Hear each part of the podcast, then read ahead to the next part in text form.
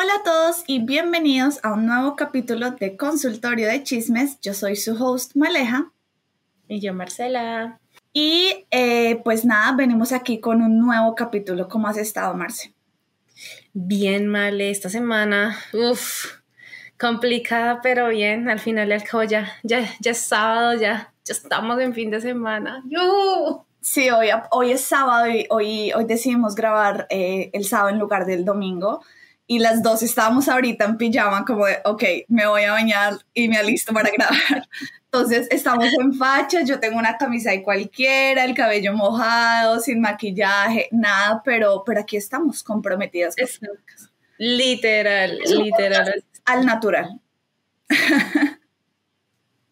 Ahora que lo pienso, sí es como literal, bañarme, salir, ponerme algo y comenzar a grabar. Literal, es exactamente lo mismo. Como que medio me peiné para no verme tan loca, pero ya, no tengo absolutamente nada más. Pero igual, pero pues nosotras en general no somos de usar así maquillaje y eso no. Exacto. O sea, antes sí lo era. Ya cuando llegó el cobicho y esa situación y nos tocaba usar mascarillas y eso, ahí ya dejé el maquillaje a un lado. O sea, fue como de, ah, whatever y ya ahorita me da pereza maquillarme y más ahorita en verano, porque el verano, o sea, yo, yo soy una de las personas que suda mucho. Entonces salgo a la calle, voy a la esquina, regreso y ya estoy aquí todo esto sudada. Entonces, pues no sirve maquillarme porque pues no. Yo no sudo tanto, pero a mí me das una pereza desmaquillarme en la noche que yo digo, ay no, yo me quiero ahorrar ese paso y no, la verdad tampoco.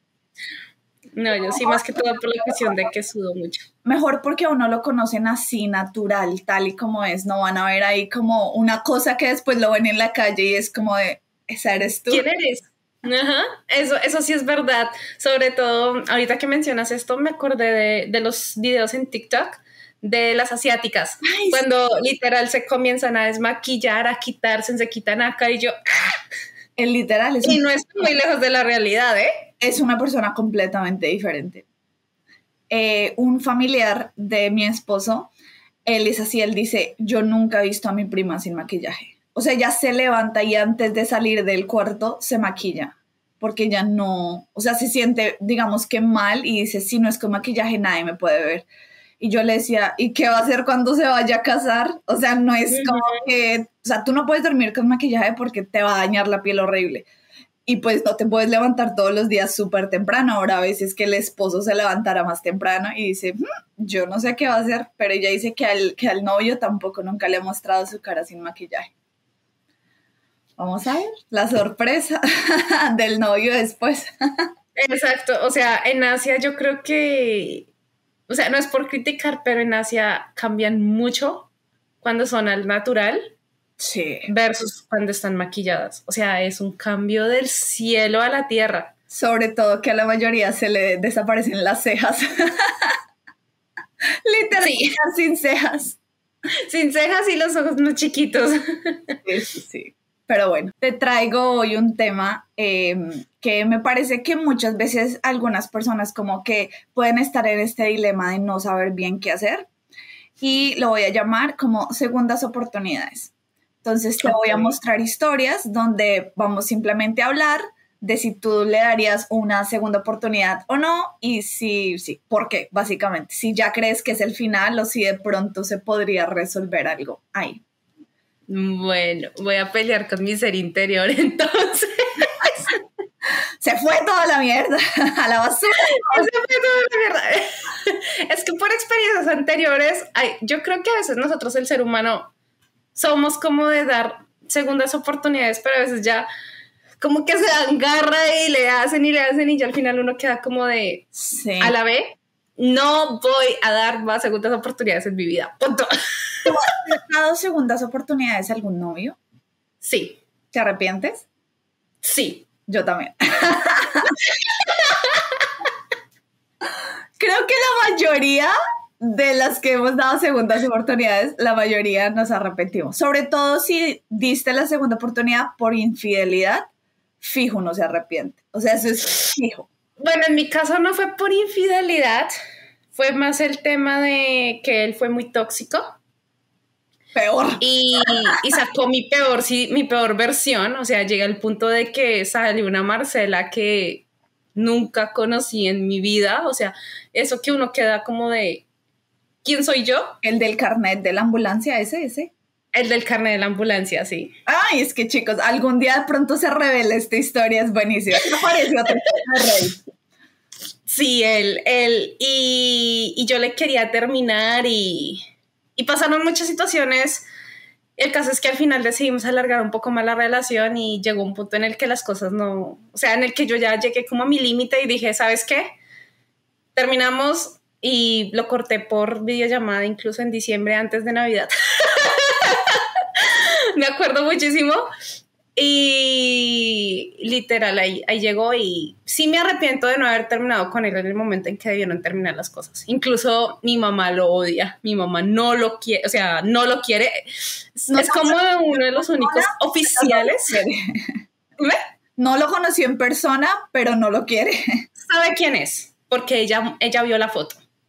Papi, si estás viendo esto, too late. pero, pero que, o sea, ella lo conoció porque yo le mandé foto cuando celebramos nuestros 100 días y todo eso. Ah, porque en Corea, chicos, eh, no se celebra por meses, sino por días. Por días. Entonces cumplimos nosotros los 100 días y yo le mandé la foto a mi mamá y ella lo conoció. Y ya cuando comenté ciertas situaciones que pasaron en la relación, ya ella dijo, menos mal, ya no se volvió a ver con el gran o sea, no lo quiere. Y mi hermano lo, lo odia, o sea, mi hermano lo detesta. Yo lo que me acuerdo es que cuando llegó a la oficina a contarnos que había terminado, compramos un pastelito y con otra amiga eh, estábamos así como prendiendo la velita y alguien llegó así como de quién está cumpliendo años y nosotros nadie estamos celebrando que por fin acabó con el tóxico. es que ninguno de mis amigos lo quiso. O sea, al principio cayó muy bien. Sí. Pero luego, mientras él iba mostrando su verdadero yo, por decirlo así, mis amigos lo empezaron a odiar. Todos lo odiaron. y yo he sido muy salada con él en la vida. Pero en fin. Pero sí, otro, otro día contaremos la historia de pronto eh, completa porque sí, es, es de drama total. Entonces, bueno, vamos a empezar con las historias de segundas oportunidades. Y chicos, no se les olvide acá darle suscribir al canal. Ya estamos creciendo esta gran familia, ya estamos casi a punto de llegar a 200 suscriptores. Nosotros es emocionante. Yo sé que hay youtubers que tienen 2 millones y eso, pero nosotros, cada personita que está ahí es importante. Todas las personas. Entonces, nos recibimos con mucho cariño. No se olviden acá ponerle suscribir y nada, comencemos. Comencemos.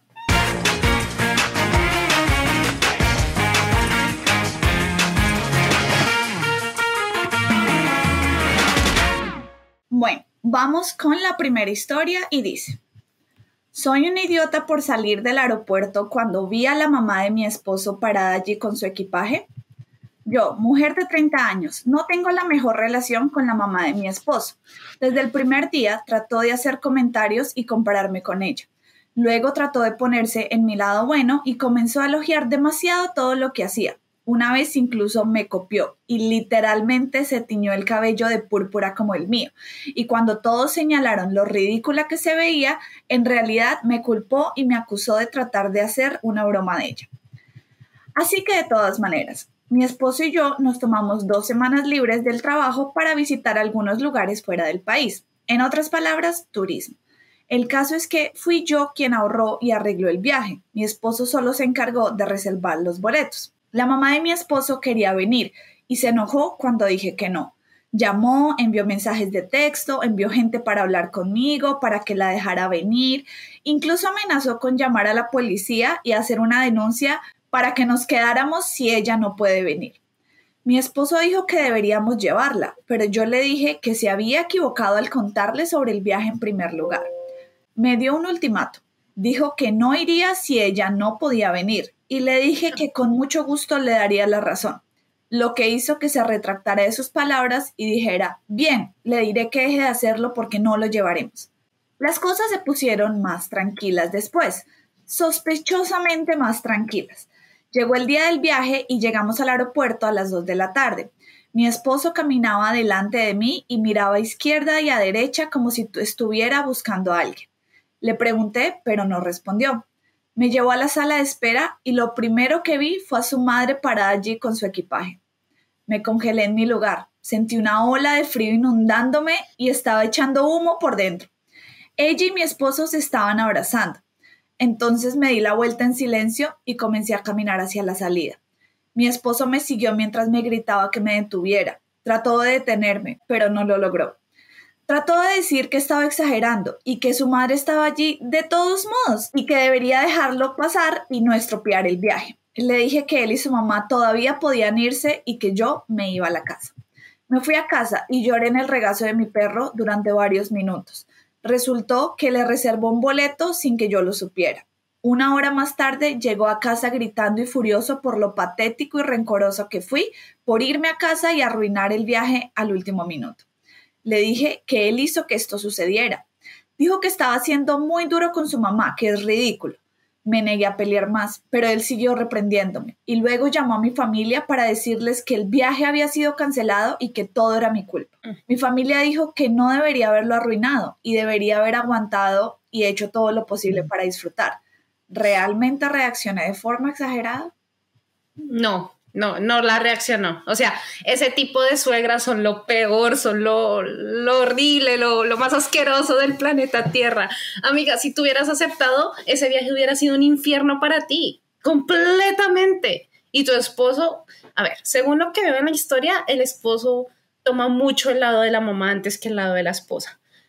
Es decir, famoso, famoso término de, de, consultorio de chismes, no se ha destetado. Entonces, literal, no, no, no, lo hiciste muy bien. O sea, yo, yo, en, yo en el lugar de ella hubiera hecho exactamente lo mismo. Hubiera preferido irme a mi casa y quedarme en mi casa tal vez sola con mi perro, pero no en un viaje amargada y peleando con mi esposo y con mi suegra. O sea, uy, sí. no. Total, o sea, hubiera sido horrible. Y aparte, si ella hubiera ido, le seguirían haciendo esto una y otra vez. O sea, Exacto. claramente yo creo que se lo han hecho en el pasado y ella como que ha aceptado y por eso el esposo fue que la trajo. Pero oye, el colmo de verdad que el esposo haga eso y llevarla al aeropuerto. Yo creo que si yo estuviera en la posición de Opi, yo hubiera hecho lo mismo.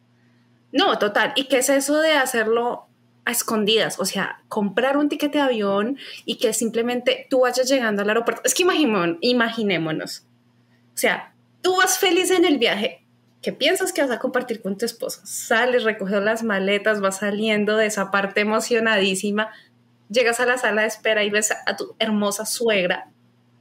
No, horrible, horrible. Si se la llevara bien con la suegra, no habría problema porque igual como que no estaba planeada, pero diría como, bueno, pero obviamente la relación con ella no es buena.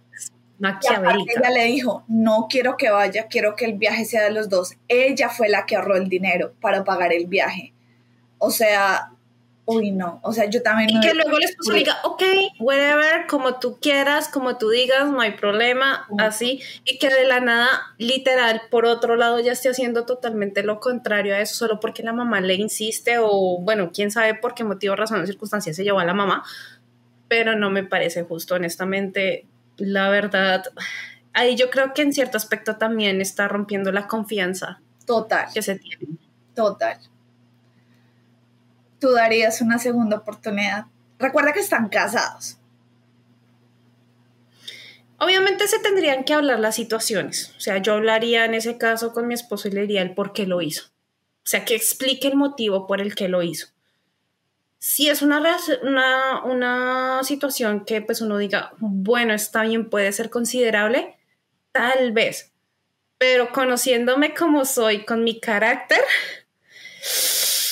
por lo menos antes de darle la oportunidad le dejaría de hablar un tiempo.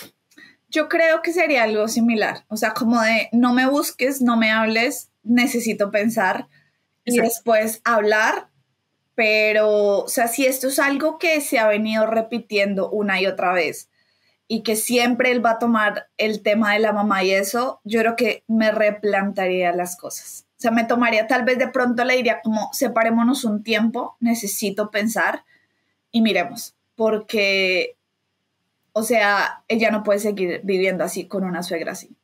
No, para nada. Te voy a leer los comentarios. El primer comentario dice, no quiero sacar la tarjeta de divorcio, pero divorcio. Dijiste tus límites, dijiste que no. Ella lo cruzó. Tu esposo te dijo que le diría que no. Mintió. Intentó arrinconarte sin decir nada y traerla de todos modos. Y se molestó porque te negaste a ser parte de su pequeña trampa y luego trató de regañarte. No es un buen hombre. Él se tiene que ir. Segundo comentario. Y este lo comenta Opi. No eres la idiota. Él te dio un ultimátum. Ninguna pareja amorosa te pondría en esa posición. Él es un niño de mamá y ella es manipuladora y tóxica. Tienes todo el derecho a disfrutar de unas vacaciones con tu marido si que se comporte como un niño. Y Opie le dijo, no sabía que realmente lo llevaría tan lejos y daría un ultimátum. Eso me sorprendió y no voy a mentir, pero desde ese momento realmente quería cancelar todo. Otro comentario. No eres la idiota. Tu marido te mintió y puso a su madre antes que a ti estaría buscando salir de ese matrimonio. Eso sería un factor decisivo para mí. Y Opi le comenta, la cosa es que ni siquiera pagó nada y realmente quería que pasáramos un tiempo especial juntos como pareja y tenía muchas ganas de tener ese viaje, tanto que trabajaba más horas para poder ahorrar. Creo que esto es lo que más duele, o sea, trabajó horas extras solamente para poder hacer este viaje con su pareja y todo y que el man se lo tire de esta manera no, y a eso añádele el que, bueno, trabajó, se mató para ahorrar, para pagar. Ella paga el viaje el 100% en su totalidad. El man no pagó absolutamente nada, pero sí le paga el tiquete a la mamá. Yo sé. Otro comentario, ya el último que, que te leo. Definitivamente no eres la idiota. Sabes que si te hubieras aguantado y te hubieras ido con ellos, todas las vacaciones se dedicarían a atender a su madre lo que sea que ella quiera hacer, cualquier lugar que ella quiera visitar, lugares donde ella quiera comer. Serías la tercera rueda en tus propias vacaciones. Y Opie le dice, tienes toda la razón, así es exactamente como me sentí cuando la vi parada allí. Y creo que hubiera sido real, o sea... Total. Seguro, todo sería, todo el viaje sería alrededor de la mamá, de lo que quiere ella, que si está cansada, entonces que descansemos porque la mamá quiere descansar. Que si no quiere comer esto, entonces que comamos lo que la mamá quiere comer. Hubiera sido que si el hotel no gustó, cambiamos el hotel porque la mamá quiso. O sea, nada. Hubiera sido una pesadilla total. Te tengo update. Ay, a ver. Esta querida Opi nos regaló un update. Sí. Hola, no sé por dónde empezar. Últimamente ha sido una absoluta pesadilla y siento que estaba perdiendo la cordura.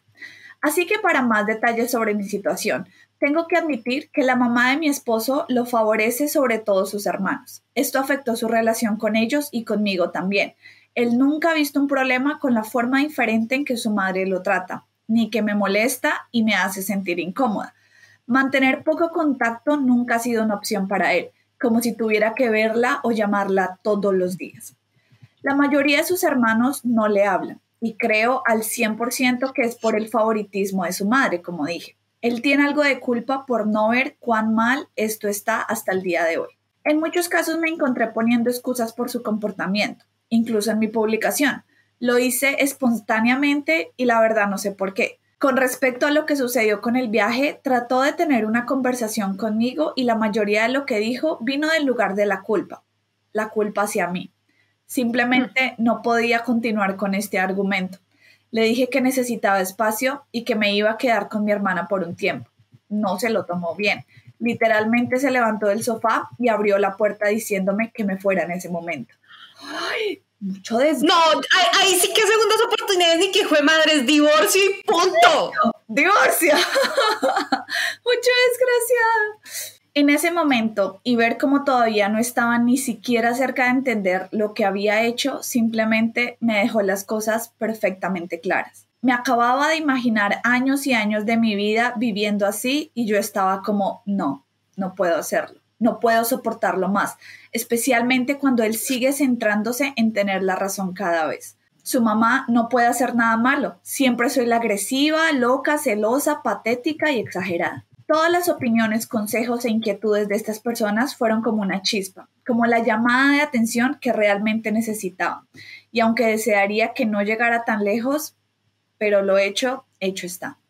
En este momento me quedo con mi hermana. También traje a mi perro. Él me envió su último mensaje diciendo que soy yo quien elige terminar lo que teníamos juntos. Pero creo que es al revés, especialmente porque sigue haciendo de su madre la víctima en esta situación. Ahora está claro que seguimos dando vueltas sin llegar a un final y estoy tan exhausta y abrumada. No estoy enojada con él y no espero que cambie, pero al menos tengo opciones para decidir qué es lo mejor para mí y mi futuro, incluso si es la separación y el divorcio. Un gran agradecimiento a aquellos que se acercaron con recursos que me siento muy afortunada de haber encontrado. Solo quería darles una actualización ya que muchos de ustedes la pidieron. No hay segunda oportunidad en este matrimonio. O sea, divorcio en letras mayúsculas. O sea, no, no, ahí no es. El man no va a cambiar. Y viendo cómo la trato. Esa parte de que abrió la puerta y dijo, pues vete de acá, ya, ahí. Yo dije, ya, divorcio. O sea, este man no va a entrar en razón. No va a entender las cosas. No, y que tras del hecho le plante la culpa de, aquí, si tú quieres, tú, eres tú la que quieres, si quieres terminar las cosas o no, lo que hemos construido o no. Esa parte yo, o sea, tras del hecho le quiere plantar la culpa a ella. A ella. Cuando le va a hacer. A ella, o sea, es el colmo. Tipo basura. De verdad. Ya con esto no tiene segunda oportunidad. Ahí murió. Ahí murió totalmente. Vamos con la segunda historia. Y dice. Soy una idiota por no darle una segunda oportunidad a mi familia. Este febrero fui acusado de acoso sexual por parte de una subordinada de mi equipo en mi lugar de trabajo. ¿Por qué? Ella no era una buena empleada y sabía que iba a escribir un informe negativo que la llevaría a ser despedida. Ella pensó que esta era la mejor manera de prolongar lo inevitable. Muchas noticias de esta naturaleza circulaban donde los jefes o superiores se aprovechan de los subalternos y para evitar todo eso, mi empresa decidió que la justicia rápida era el camino a seguir y sin una investigación me despidieron. La noticia se difundió y mis ex compañeros de equipo me miraron con disgusto. Vivo en la casa de mi familia, con la familia de mis padres, esposa y hermanos mayores, y me vi obligado a irme porque era una vergüenza para ellos y para la sociedad que nos rodea en general. Todos se negaron a creerme, y lo entiendo, la mayoría de las personas involucradas en tales casos son aparentemente inocentes. Lo que más me dolió fue que mis padres durante 34 años, mi esposa durante 6 años como novia y durante 10 como esposa, y mis compañeros de oficina durante cinco pensaron que no valía la pena escucharme. La luz en todo esto fueron mi hermana menor y mi cuñado, que tenían suficiente, que tenían suficiente fe en mí para saber que yo era inocente y me acogieron. Ambos son abogados y dijeron que me ayudarían a limpiar mi nombre. Fue un proceso largo y agotador. Conseguir citas en la corte fue difícil aún más difícil que el evento del que me acusaron supuestamente sucediera fuera de la oficina en un área sin cámaras. No fue especialmente útil que mi esposa comenzara a publicar cosas sobre traiciones y las cosas no son lo que parecen, además de cómo mi hermano y mi cuñada estaban publicando sobre vivir con una basura. Finalmente, los huecos en la historia que dio la supuesta víctima y mis coartadas ayudaron a liberarme de los cargos y ahora la estoy defamando por difamación. Conseguí que multaran a mi empresa por su justicia rápida y me ofrecieron un acuerdo por no presentar un caso en su contra, lo que obviamente acepté, ya que igual no volveré a trabajar en ese infierno. Ha pasado un mes desde entonces. Estoy listo para mudarme a un apartamento nuevo cerca de la casa de mis hermanas y trabajar independientemente por un tiempo. Ah, y también he decidido cortar la parte tóxica de mi familia y divorciarme de mi esposa. Estoy furioso por lo que hicieron. Mis padres y mi hermano lamentan lo que hicieron y quieren otra oportunidad. Mi esposa me pidió que reconsiderara por el bien de nuestro hijo, de quien planeo tomar la custodia. Ahora me hacen sentir culpable para perdonarlos y han involucrado familiares para disuadirme de hacer algo absurdo. Estoy bastante decidido con mi decisión, ya que mi hermana dice que apoyará lo que elija, siempre y cuando no me arrepienta. Entiendo que estos casos son difíciles y tenemos un largo camino para hacerlo, pero ¿eso significa que cada buena acción será negada por alguna acusación sin fundamento de tal grado? Elijo darle a mi sangre el beneficio de la duda. Mi familia piensa que debería entender la presión en la que estaban y simplemente perdonar y olvidar. ¿Soy un idiota? Mira, los papás son los únicos que me atrevería a decir que en su casi 99% conocen a sus hijos. Y el hecho de que ellos le den la espalda a tu propio hijo en una situación así que ahorita con el tiempo se han visto muchísimos casos así, de que son súper falsos, así, casos de acoso falsos, eh, por X o Y motivo. O sea, son sus papás. Debieron haber tomado, aunque sea un mínimo de decencia y de escucharlo y no tratarlo así. Y eso queda marcado. Eso queda marcado de por vida y se nota que él está marcado. Entonces, pues si él le quiere dar el beneficio de la duda, que se lo dé, pero de ahí a, mira, estoy segurísima, no va a haber segunda oportunidad y las situaciones, la relación no va a ser lo mismo que era años atrás. O sea, para nada. Ahora bien, con la esposa, o sea, en total 16 años. O sea, estamos hablando de un cuarto de, un cuarto no, ¿cómo es que es? Estamos hablando de, de 16 años, o sea, estamos hablando de ese periodo de tiempo que pues son seis de novios, diez de casados, donde hubieran podido ocurrir muchísimas cosas. Y si no había ocurrido absolutamente nada negativo, la mujer, ¿por qué carajos no se tomó la modestia de escucharlo un momento y decirle, ven, hablemos, qué es lo que está pasando, qué sucedió? Además que hay un hijo de por medio, sino que más bien todos se encargaron de juzgarlo. O sea, imaginémonos cómo se debió haber sentido él al ver que toda su familia lo juzgó y lo botó a la basura, literal. O sea, si no hubiera sido por su hermana y el cuñado, que son abogados, y obviamente vieron la situación, yo creo que este pobre hombre hubiera estado solo. Entonces, simplemente lo que diría yo es que, pues, no, no seas otra vez el super hijo, el super mejor dicho, no, sino que simplemente una relación de, hola, ¿cómo estás? Ok, si no, hasta luego. O sea, simplemente cumplir como con el rol de hijo en algunas situaciones y ya. Y no volverse a involucrar con ellos porque si te juzgaron una vez, lo van a volver a hacer mil veces cada vez que algo pase. Yo también ahí, yo creo que es posible que los perdone, pero igual nunca las cosas van a ser iguales, jamás. Y lo que tú dices, o sea, es cierto que estos casos se presentan muy seguido, es cierto que la mayoría dice decir ser inocentes y luego aparecen que no eran inocentes, pero, o sea, tú como familia, o sea, como padres, al menos dice que 34 años, o sea, lo conoces, sabes cómo es, sabes si de verdad sería capaz de hacer algo así. Lo mismo la esposa. O sea, es mucho tiempo estar juntos tener un hijo, tú debes saber si tu esposo es de verdad capaz de hacer eso. Que puede que de pronto, si hay, hay personas que muchas, muchas veces la familia dice como jamás nos imaginamos eh, que, algo, que haría algo así, pero de una culparlo de una solo porque la sociedad está poniendo presión sobre ellos me parece terrible. O sea, lo primero, como tú dices, hubiera sido escucharlo, preguntarle qué pasó, por qué ella quiere hacer eso. Al menos al principio apoyarlo y creerle, ¿no? Que ya después, una vez las pruebas muestren, digamos, que sí lo hizo, bueno, ahí ya es diferente. Pero sin pruebas, solamente porque tus vecinos te estaban diciendo que vives con un violador de una, ya cortarlo y como de no eres parte de la familia. O sea, publicando en Facebook que traición y es, o sea, yo de él me divorcio total, me llevo a mi hijo porque la custodia. No necesita vivir con una persona así, que ni siquiera, que si en algún momento el niño también lo, lo culpan por algo así, que ni la mamá de pronto le crea, o que le va a decir saliste igualito a tu papá o algo así, no, yo me llevaría a mi hijo de ahí, eso no es sano, eso no, para nada. Pero me da mucho pesar con este chico porque puede haber que mucha gente sí tome ese camino fácil como dice la mucha, como hizo la muchacha, y es que a la fácil, me tocó las piernas o me tocó la cola o me hizo tal cosa solo para librarse de las consecuencias de que no hayan hecho su trabajo, ¿no? Que hay muchos casos que no son, que no son así, que claramente están mal, sí, pero hay personas que también se aprovechan de eso. Te voy a leer los comentarios. Primer comentario. No eres el idiota. Tu familia debió estar allí para apoyarte y deberías saber que no eres una persona que hace esas cosas.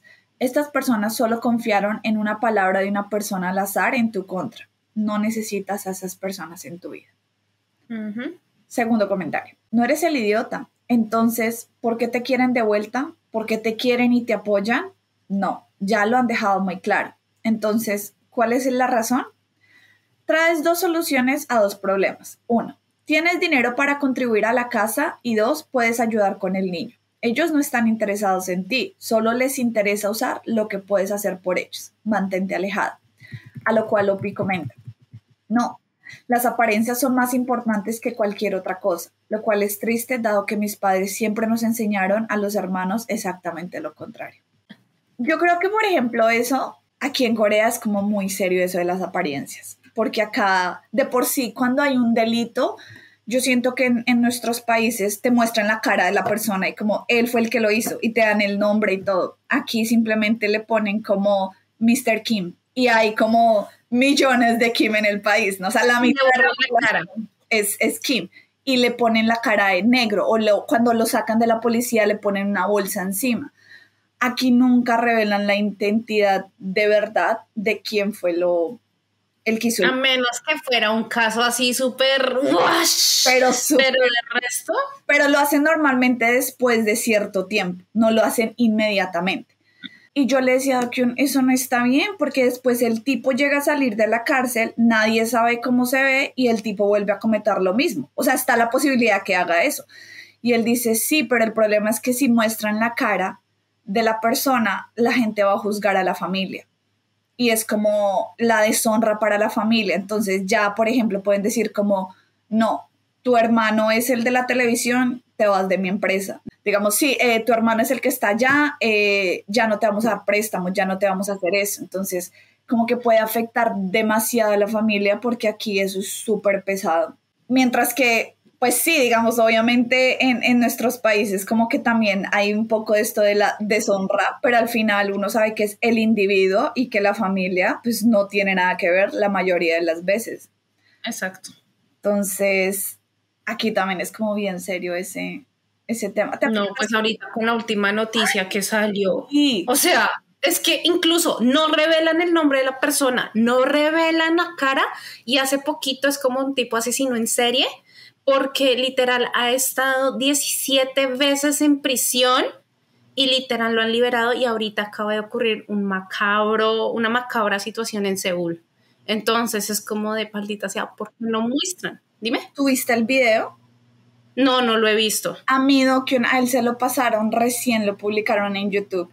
A, los, a, los, a la media hora ya estaba bloqueado el video, pero yo sí lo alcancé a ver. Y es como la cámara de una tienda de conveniencia y literal es, al, o sea, digamos, la cámara está enfocada así, ¿no? Entonces acá está la puerta del negocio em, y hacia allá está la calle. Y tú ves que el negocio al frente estaba saliendo un señor y el otro por detrás y literal le estaba haciendo así y yo le dije, ¿le está pegando? Porque pues la cámara se ve desde lejos y me dice, no es, tiene un cuchillo y yo lo está cuchillando y me dice, sí, y literal así de la nada como loco y el señor trataba de correr y él lo agarraba y lo seguía cuchillando y yo decía como, Dios mío. Y cuando ya el, señor cayó ahí muerto, obviamente, el man salió corriendo como loco y se ve que había alguien como escondido en, la tienda de conveniencia y llega a la puerta y simplemente se hace como, ¡Ah!". yo decía, qué locura, pero a los 20 minutos el video ya estaba sancionado y no lo volví a encontrar. Pero yo decía, Dios mío, o sea, incluso esto lo hablaba anoche con unos amigos y es triste, pero yo le decía, es un amigo colombiano, si yo escucho esta noticia en Colombia es como, ah, cagada, pero digamos que... Lo más normal. pero que haya pasado aquí en Corea es como no, porque aquí no ocurren esas cosas, o sea... Y más con los antecedentes, o sea, 17 antecedentes y aún así no revelan la maldita cara o el nombre del desgraciado. ¿Tú no te acuerdas incluso cuando hubo este problema del cuarto N? De, del, ah, sí, del NB Bank, sí, Eso del cuarto N. Grandísima, grandísima. Fue un problema acá súper serio también, como que tiene que ver con... Em, que le pedían fotos a niñas eh, como para que enviaran sus fotos así semidesnudas y las atacaban diciéndole que le iban a mostrar cosas, eh, las manipulaban con eso, a su familia y eso. y estuvo el caso súper serio porque encontraron un montón de gente metida en eso y hasta el día de hoy yo no conozco todavía el rostro del señor. Creo que al final... ¿Sí lo mostraron? sí lo mostraron porque era un muchacho, era estudiante de universidad y tenía la cara ahí de pendejo. O sea, literal se veía que era cara de pendejo, pero qué mente tan macabra. Incluso hay unas que documental creo que hay. Dime. Pasaron muchas semanas y no lo mostraron. O sea, fue. Ah, no, al principio mostraban el señor, no me acuerdo cómo era. El señor N. Si no estoy mal, decían el señor N. Creo que era N por la sala N, algo así.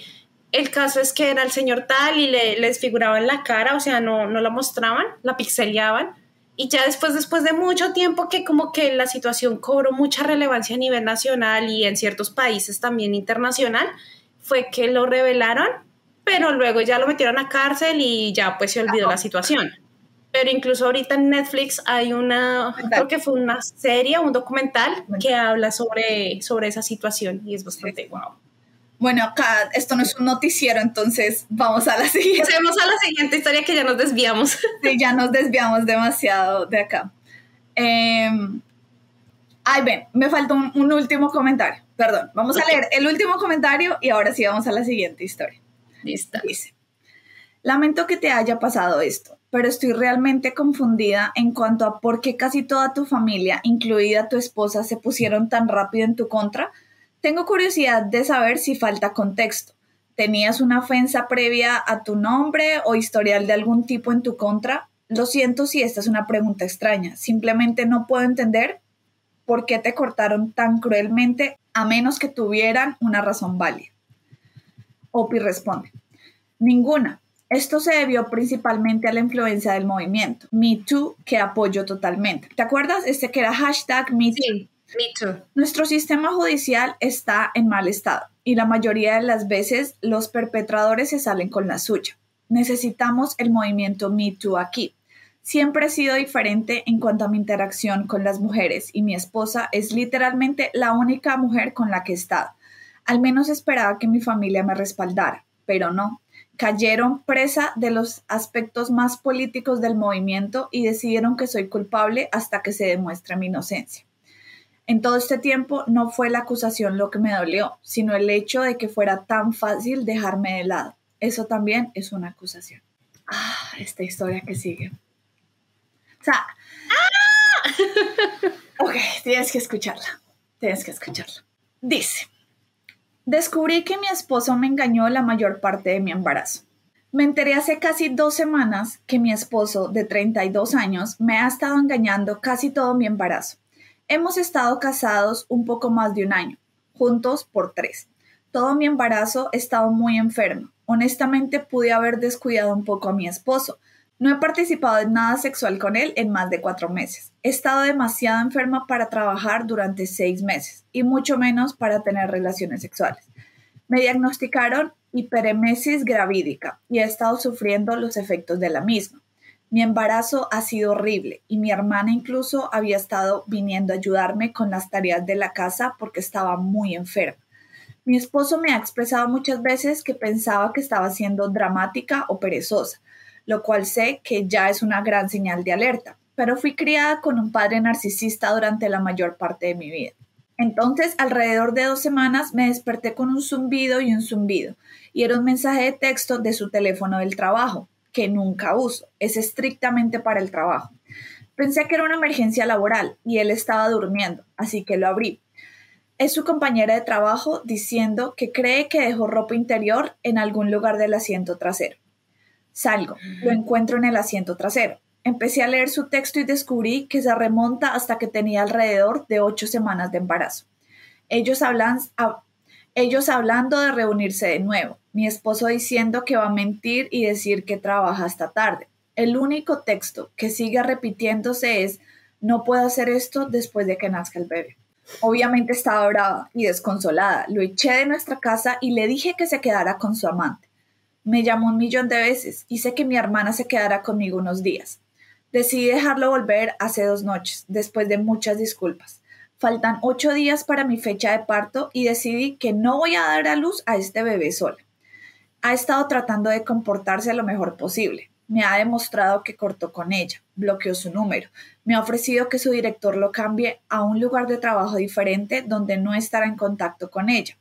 Me dice que estaba desesperado y se siente patético y avergonzado de sí mismo. Se ha tomado algunos días libres para estar en casa conmigo. Aunque no he decidido qué hacer, estoy muy abierta a dejarlo, pero al mismo tiempo espero que haya alguna forma de salvar nuestro matrimonio, ya que lo amo. Sin embargo, nunca antes me habían engañado y me preocupa que nunca lo supere.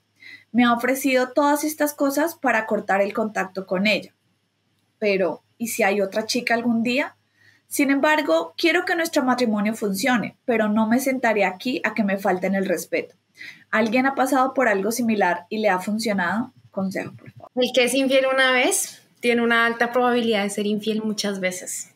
Y si la engañó en el, en el embarazo, que es donde más lo necesita y más con la enfermedad que mencionó, que no sé qué tan fuerte sea porque es la primera vez que escucho esa enfermedad, este, y que la trate así, y que tras del hecho, es que ella viene de un cuadro donde su papá es narcisista. O sea, partamos de ahí. Entonces puede ser que esté repitiendo la situación con su marido. Pero la verdad, si fuera yo, o sea, yo no perdono infidelidades. Y si, o sea, si fuera yo, no lo perdonaría. Claro, es el papá del hijo. Entonces sí, obviamente hay que verlo. O sea, se mantiene una relación únicamente de padre, hijo, mamá del hijo. Punto. Exacto. Pero de ahí a volver a intentar un, matrimonio, mira, ya no vas a confiar en él. Todo le vas a juzgar. Que si tiene que quedarse tarde después del trabajo, tú vas a comenzar a pensar, ¿será que sí es verdad? ¿Será que no estará con aquella chica? Es que la vez pasada me engañó diciendo que estaba así. No vas a tener paz. No lo vas a tener. Y vas a sacar tu peor versión. Entonces, honestamente, aparte de eso, hay un bebé en camino. Eso le va a afectar al niño. Eso sí o sí le va a afectar. Y si en algún momento llegase a haber una infidelidad, al niño le va a afectar. O sea, piensa en tu hijo antes. Y de todas formas, sí, admito, se han escuchado casos de matrimonios, relaciones que sí, hay cachos, se perdonaron y nunca más lo volvieron a hacer. Sí, son la excepción a la regla. La gran mayoría tienden a repetir. El que es una vez no deja de serlo. Entonces, yo diría que no, que no, que no la haga y que ella continúe con su propia vida. Igual tiene gente que la apoya. Yo estoy totalmente de acuerdo contigo.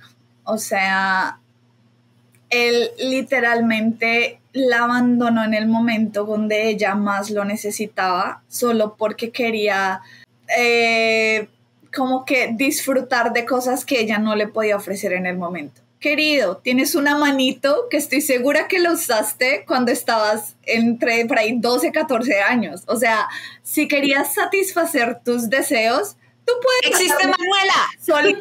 Manuela existe, sí. Con Manuela sí te puedes encontrar, pero no con ninguna otra. No, o sea, es el colmo tras de que, aparte diciéndole que era una dramática, tú no sabes lo que es estar embarazado, yo tampoco, pero, pero, o sea, eso es muy duro, o sea, eso es con una panza duro.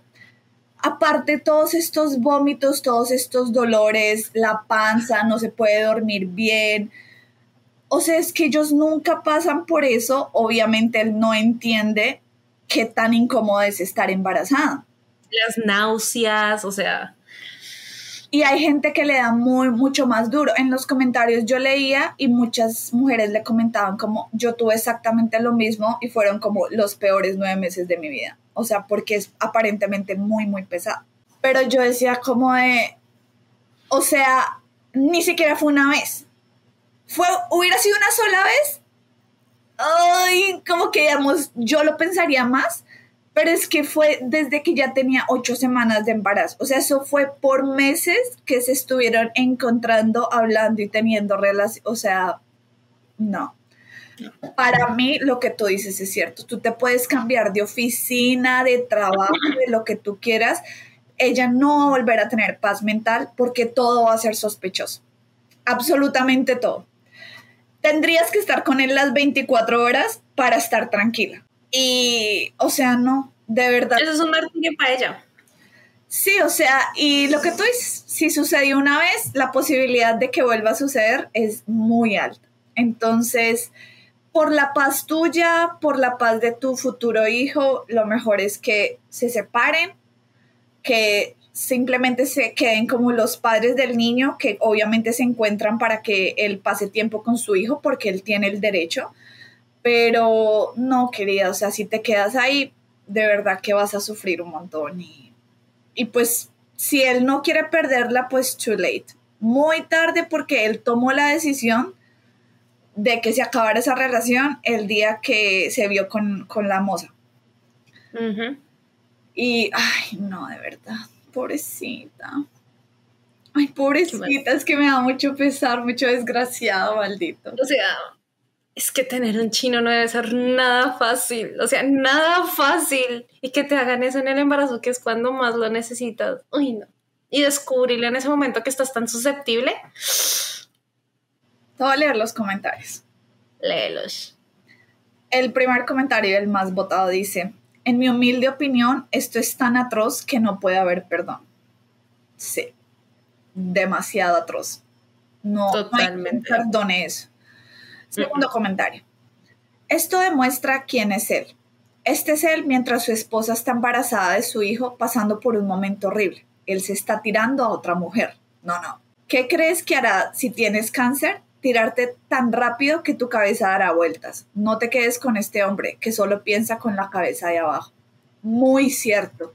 Seguro si ella le da una enfermedad así bien grave, el mal la bota, porque le va a decir como, ya no me sirves, no satisfaces mis necesidades, me voy con otra. O sea... No, le va a aplicar la típica. No eres, no eres, no, eres tú, soy yo. Soy yo.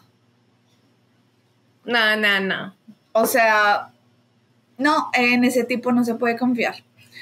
Y el último comentario, este es larguito, dice, te ha estado engañando durante ocho meses mintiéndote en la cara, conspirando con su amante, faltándote al respecto, teniendo sexo con ella en su auto y solo se lamenta una vez fue atrapado.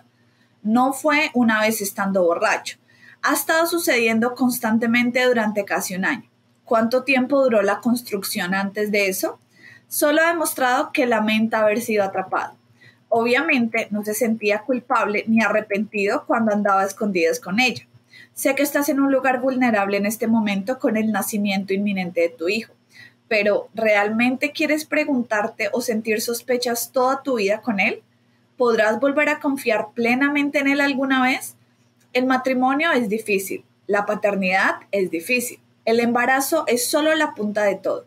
Habrá momentos más estresantes en tu matrimonio y pueden contar con él para permanecer fieles.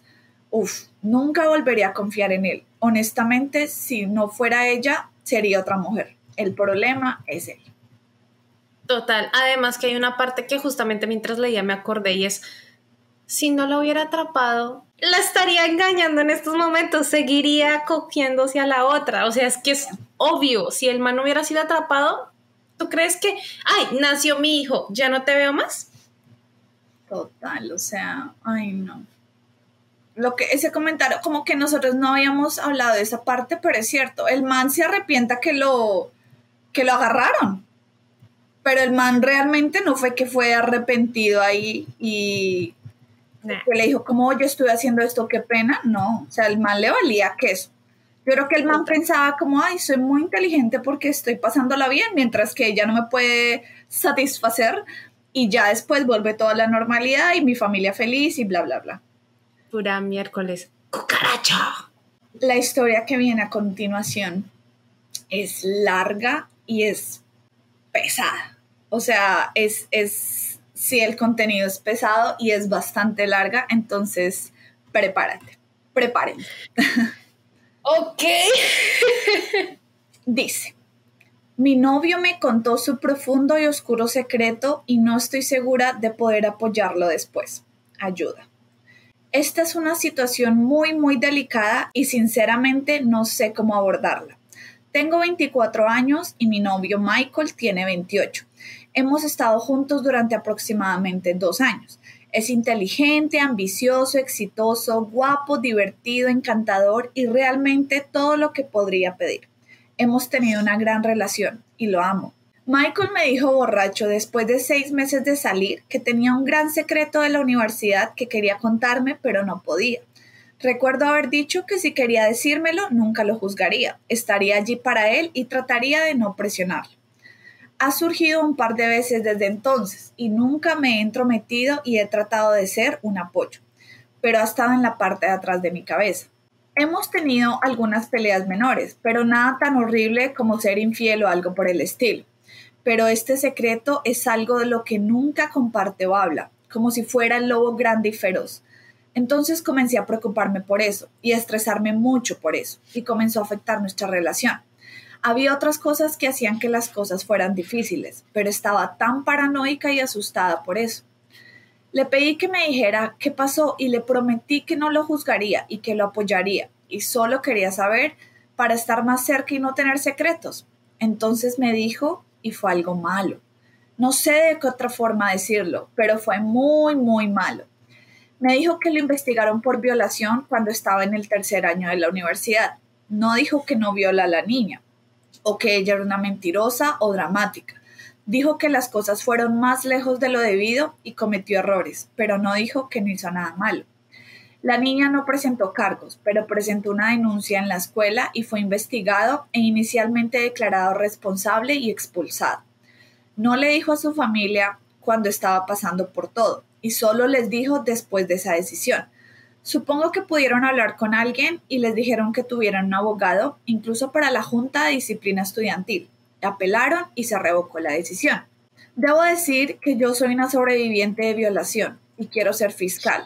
Voy a empezar la facultad de Derecho en el otoño y lo que me pasó cambió mi vida. No presenté cargos porque tenía miedo, pero no podía imaginarme teniendo el coraje de presentar una denuncia y luego perder especialmente si algo de verdad pasó. He estado cerca de mujeres que han sido lastimadas y siento que puedo decir si alguien está inventando algo o no.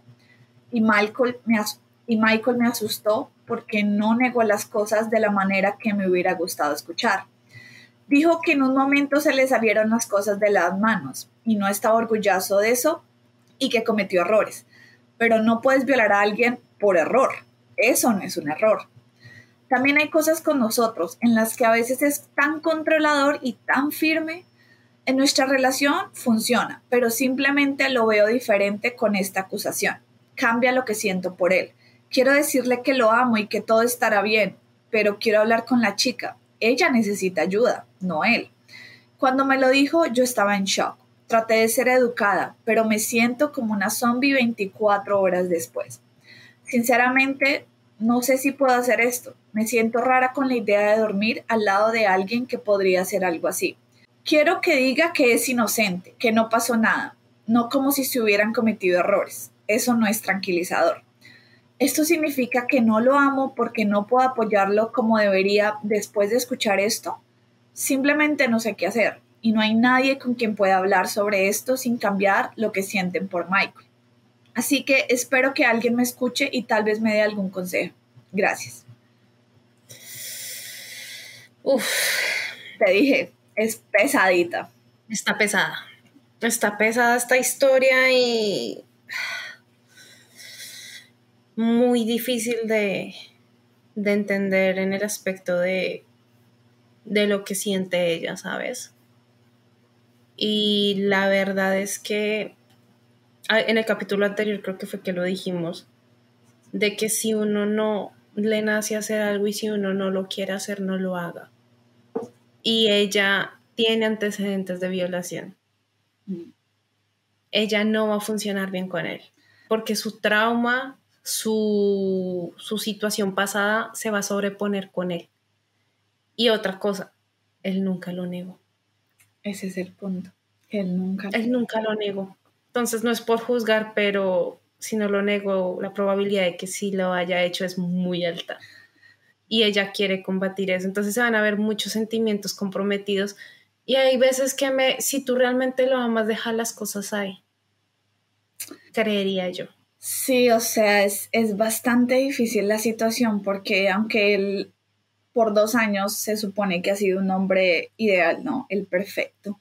El, el hecho de que ella pasó por esto, de que ya sabe lo que, lo que sienten las víctimas, obviamente hace que tú no puedas estar cómoda al lado de él. Y lo que ella decía era cierto, o sea, eso no fue un error. O sea, tú no violas a una persona por error. O sea, eso no tiene ningún sentido. Lo violas porque la quieres hacer y punto.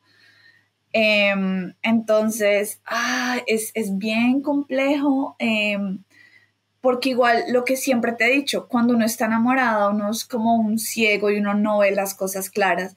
Y yo creo que ya ahorita está como, como con ese deseo de salvar su relación, de que han sido dos años, en todo lo demás es bueno, es parte de su pasado, que sí, puede ser que eso haya hecho que él ahora sea una mejor persona, sí. Pero yo creo que si ella no hubiera pasado por la violación, tal vez le sería más fácil superar este problema. Total. Pero al haber pasado por eso, no, y además está estudiando para ser fiscal para estos casos. Es decir, ella está teniendo un entrenamiento de cómo ver y cómo evaluar a la persona y en la historia lo dice.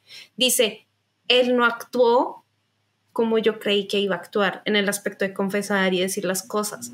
Es decir, ella ya lo, ella tiene la respuesta. O sea, yo siento que ella tiene la respuesta en el corazón, solo que le da miedo perder a, esa relación. Pero literal, yo creo que lo mejor es que dejen las cosas hasta ahí, tanto por el bien de ella como por el bien del chico, porque pues literal, o sea, si ella dice que quiere escuchar a la víctima, si ella sigue indagando ahí, créeme que va a salir un monstruo de él. Total. Aunque digamos que yo entiendo el hecho de que ella dice como de, yo le dije a él que yo le iba a apoyar, que no iba a pasar nada y eso, pero pues yo creo que ella nunca se imaginó que el secreto iba a ser algo así, ¿no? Pero sí, o sea, que va a ser duro, sí, lo vas a extrañar, sí, toda la cosa. Él te va a rogar como que no me dejes por esto, por eso yo no quería contarte, yo ya no soy así. Y como te digo, puede ser que el man de verdad esto lo haya hecho abrir los ojos y todo, pero yo creo que si él, en lugar de hacer, de comprar a la universidad, hubiera ido a la cárcel, hubiera dicho como, oye, sí, yo sí, sin querer, ya estaba borracho, la violé y como que voy a pagar por eso, yo creo que ahí sería diferente, porque tú ves que la persona está, o sea, sabe que lo que cometió está mal y quiere de alguna manera reponer a la víctima, ¿no? Como darle razón. Como que sí, o sea, tú ves que la persona se siente culpable y quiere reivindicarse con la víctima, pero aquí él simplemente pagó para que lo sacaran y ya. Entonces, como que no se ve que él hizo algo como para hacer, para ayudar a la víctima, pues. Y además de esto, no sé si él, porque ya no menciona la historia, no sé si él sepa que ella es víctima de.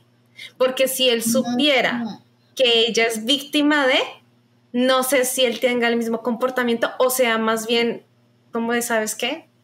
We are done. Hasta aquí llegamos. Entonces, ¿quién sabe él cómo se comporte si supiera que ella es víctima de esa situación? Sí, te voy a leer los comentarios. Eso. Dice, yo en tu lugar le pediría más detalles. Dile que está siendo vago y que suena turbio y que quiere saber toda la historia definitivamente es una gran bandera roja, especialmente combinada con el siendo controlador e hipócrita. Enormes banderas rojas. El segundo comentario. No sé si necesitas que alguien diga esto, pero lo haré de todos modos. No necesitas continuar una relación con alguien que te hace sentir incómoda o que ha hecho cosas con las que no estás de acuerdo. No eres un juez, tu relación no es una democracia. No necesitas ser justo o que él te lo pruebe sin lugar a dudas para justificar la ruptura.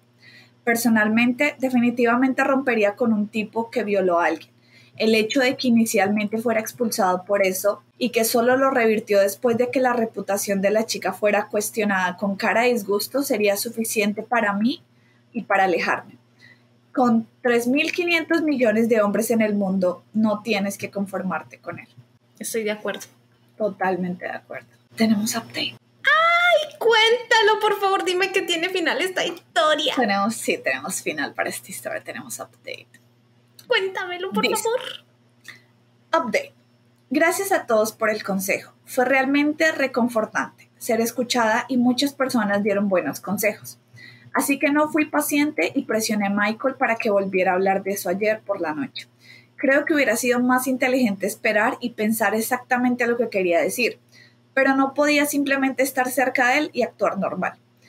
Me he estado tragando y cada momento desde que me dijo ha estado en mi mente. Solo necesito saber y necesito algún tipo de resolución. Nuestra primera charla fue horrible, porque solo me dejó con más preguntas.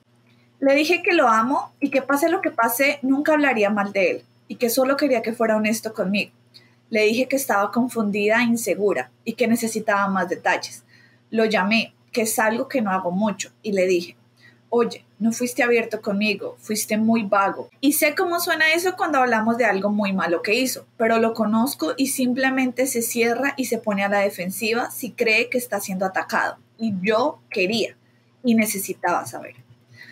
Me pidió que lo dejara en el pasado y que no quería hablar de eso. De hecho, le grité en ese momento y le dije que no, no puedes simplemente mencionar eso y no entrar en detalles y esperar que yo esté bien. Esto no es una mierda trivial. Luego fue y se preparó un trago y me contó lo que pasó, o una versión de lo que pasó. La chica que lo acusó era una amiga y habían tenido un par de citas, iban a formalizar y estaban en conversaciones. No habían tenido relaciones sexuales antes del incidente. Él dice que estaba bien con eso y se reunió con ella y sus amigos en un bar. Estaba realmente borracho y había consumido drogas, lo cual no dijo al principio, pero como surgieron algunos carteles, fue el caso. Para que conste también, ha minimizado mucho su uso de drogas en el pasado conmigo. Después de un rato en el bar, él estaba destrozado y le pidió que se fuera con él y ella dijo que estaba bien y regresaron a su casa y comenzaron a besarse. Y él empujó más. Ella dijo que no y él no se detuvo. Él no habló sobre lo que sucedió exactamente, pero no discutió que ella dijo que no y siguió adelante. Se fue a casa después y afirma que en su mayoría no recuerda nada ella no lo olvidó y no habló con él dos semanas después del incidente. Después de dos semanas presentó una denuncia ante la universidad diciendo que Michael la había violado. Dijo que no sabía qué hacer y que estaba avergonzado y no respondió adecuadamente. Dijo que quería imaginar que nunca sucedió y cuando se presentó la denuncia fue como si todo se derrumbara a su alrededor. Él nunca se disculpó con ella y solo negó los cargos en el procedimiento de denuncia, pero la escuela se puso del lado de ella.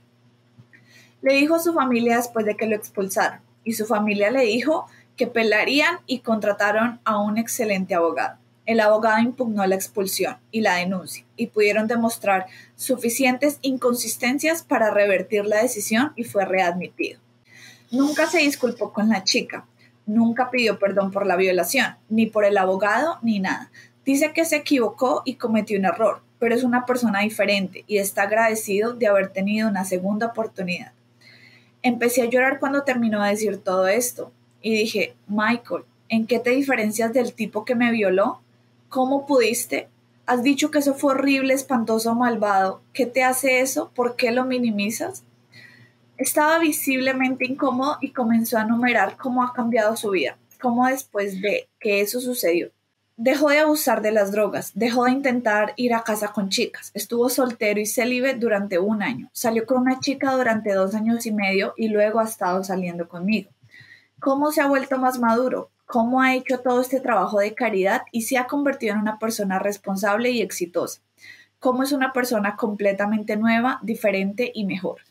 La gente comete errores. Lo que te define es cómo respondas después o algo así y sus cambios hablan por sí solos. Le pregunté por qué no se disculpó con la chica después de todos estos años, si en realidad lo sentía. Dijo que no quería meterse con algo arreglado y arriesgarse a arruinar las cosas. Debo decir que en este punto estaba realmente borracho y realmente no era el mismo. Comenzó a llorar sobre mí y dijo que desearía poder retractarse. Fue el peor error de su vida y estaba muy avergonzado de ello. Soy la única persona en su vida a la que le ha dicho esto voluntariamente y la única persona en la que confía. Siguió diciendo que nunca me ha mentido y que le gusta que yo sepa y que me ama y que haría lo que yo quisiera. Él también estaba divagando y seguía hablando de todas esas cosas buenas que había hecho y cómo cambió su vida. Simplemente no me sentía cómoda en este punto y le dije, Michael, detente, Quería que lo consolara y lo abrazara después de que me lo dijo, y quería simpatía, y yo no estaba en ese lugar y realmente cómoda con eso. Nos sentamos en silencio durante 30 minutos, él destrozado y yo tratando de procesar todo. Desearía poder decir que hubo alguna conclusión, pero no la hubo. Eventualmente me fui a la cama y él solo Eventualmente me fui a la cama y él solo durmió en la sala de estar y se fue a trabajar temprano. Me quedaré con mi hermana y mis sobrinos este fin de semana y me quedaré hasta el martes. Y se lo dije en un correo electrónico esta mañana. Creo que solo necesito tiempo. No sé qué hacer en absoluto. Él la violó. No hay ninguna zona gris allí. Él lo admitió. Él dice que lo siente. Pero ¿es eso algo que puedes cambiar? ¿Pueden las drogas y el alcohol hacerte violar a alguien? Simplemente no lo sé. De todos modos, gracias de nuevo por las respuestas de ayer y la lectura de hoy escribir todo esto ha sido muy terapéutico. ¡Qué fuerte! Ya te dije, esta historia es pesadita. Tomó la mejor decisión. O sea, ella tenía ya sus respuestas y lo mejor fue alejarse un momento. Tenemos otro update. ¿Qué? O sea, ok. Tenemos otro. Este sí es el, el update final. Este sí es el update final. ¡Rebus! Ok. Ese también es larguísimo, es que esta historia es larguísima. Update número 2. Voy a decir esto al principio para no perder el tiempo de nadie. Decidí quedarme con Michael.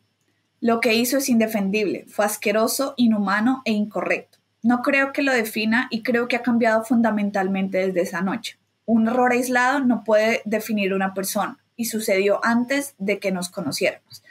El hombre del que me enamoré es un ser humano completamente diferente. Tenemos una vida juntos y un futuro, y él es mi pareja. Creo que hablé demasiado sobre algunos de nuestros desacuerdos en la publicación original. Cualquier relación tienen esas pequeñas cosas. A veces no me encanta cuando es decisivo y exigente, pero también me encanta que tenga confianza, ambición y control. Eso es algo menor y mirar algo así bajo un microscopio no es justo. Hay mucho más en nuestra relación es inteligente, me comprende, me desafía y es misterioso en los mejores sentidos. Nunca sé exactamente lo que está pensando y eso es divertido. Yo amo eso de él, me encanta que siempre estamos aprendiendo el uno del otro. Todo se reduce a, tenemos esta relación en la que hemos trabajado durante más de dos años. A nosotros nos funciona y nos queda perfecto. No quiero tirar eso por un error que Michael cometió cuando era casi un niño. La realización para mí fue cuando estaba respondiendo a mi hilo de actualización y recibí la nueva notificación y algunos de los mensajes era como, tu novio es un maldito perdedor, él es basura. Y yo estaba ofendida y molesta y me sentía a la defensiva. Quería gritar, hay más en la historia, no lo conoces.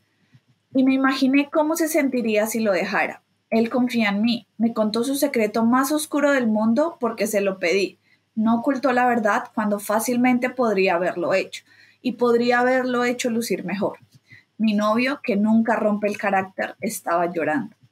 Esa situación con él es simplemente complicada, pero hay dos lados y estoy tranquila con mi decisión. Cuando llegué a casa de mi viaje de fin de semana, me había escrito una carta de 10 páginas, escrita a mano, diciéndome que entendería si lo dejaba y que no me culparía, y entró en sus sentimientos de vergüenza, culpa, después del incidente y luego me pidió que lo pensara y si quería terminar con él las cosas, él lo entendería y nunca habría resentimientos. Habló sobre por qué me amaba, qué quería que hiciéramos en el futuro y fue tan sincero y genuino que supe después de leerlo que no podía irme. Creo que solo con la impactante confesión me hizo preguntarme si lo amo y de lo que me di cuenta es que lo hago absolutamente, completamente. Puede que no tenga sentido para todos ustedes, pero nadie más conoce nuestra historia. Pasé todo el fin de semana pasado considerando si debía terminar nuestra relación y mi corazón dice que no y mi mente dice que no. De todos modos, entonces existe esa actualización. No estaba segura si publicar esto porque realmente creo que la gente no entenderá la decisión y puede que me odie. Terminé publicándolo porque quería tener un cierre y si alguien más tenía curiosidad, darle un cierre también. Busqué en Reddit y foros durante horas buscando chicas en mi situación y a veces encontraba las primeras publicaciones y luego la persona desaparecía. Entiendo porque la gente es mala, pero quería proporcionar la actualización o cierre para cualquier persona que pudiera encontrar el hilo en el futuro. Gracias por escuchar. Sin palabras. Sin comentarios. En blanco, o sea. Decisión de ella.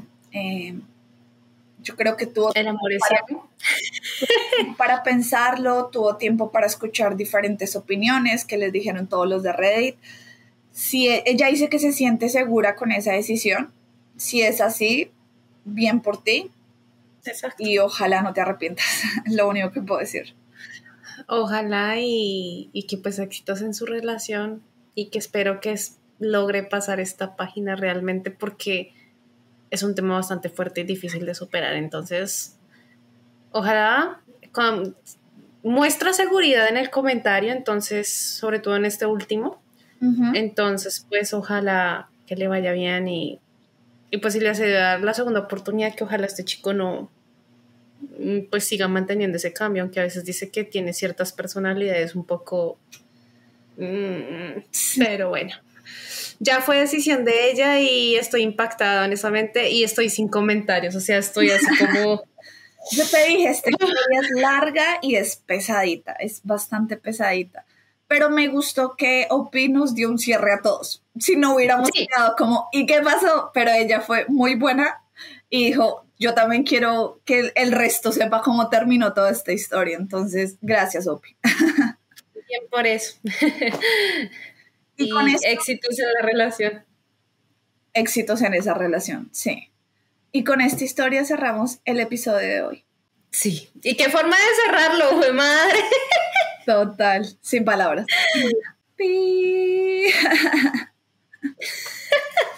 bueno chicos, si estuvieron otro miércoles más con nosotros, porque pues subimos esto los... No, pero que miércoles. no lo veo los miércoles, ¿cierto? Es posible que no lo vean los miércoles. Entonces, di, muchas gracias chicos por estar con nosotros cada semana. Exacto, gracias. Si escucharon todo este episodio, muchas gracias. Hay muchos más episodios, así que si de pronto eres nuevo en el canal y este es el primer video que ves, tenemos ya, si no estoy mal, 17 episodios más que puedes escuchar y disfrutar. Entonces, em, si te parece que un episodio es muy largo, tenemos también por historias, entonces puedes leerte em, por historias, ver, ver cada una de las historias y dar clic en la que te interese. Y pues nada, gracias a todos nuestros nuevos suscriptores que han llegado. Y muchísimas gracias por los mensajitos que están poniendo en los comentarios, por apoyarnos en nuestras redes sociales. No olviden pues el like y el suscribir, por favor. Para nosotros importa muchísimo. Y pues nada más que tengan una muy bonita semana, día, tarde o noche, dependen de la hora en la que nos vean. Y nada, eh, no se les olvide pasar por el TikTok también, hemos estado bastante activas por ahí y por Facebook, estamos subiendo ahí contenido a diario, entonces para que se pasen por ahí también nos den un like y pues nada, que disfruten las historias también en otras aplicaciones. Sí, ah, también estamos en todas las plataformas por si no tienen tiempo de ver los videos.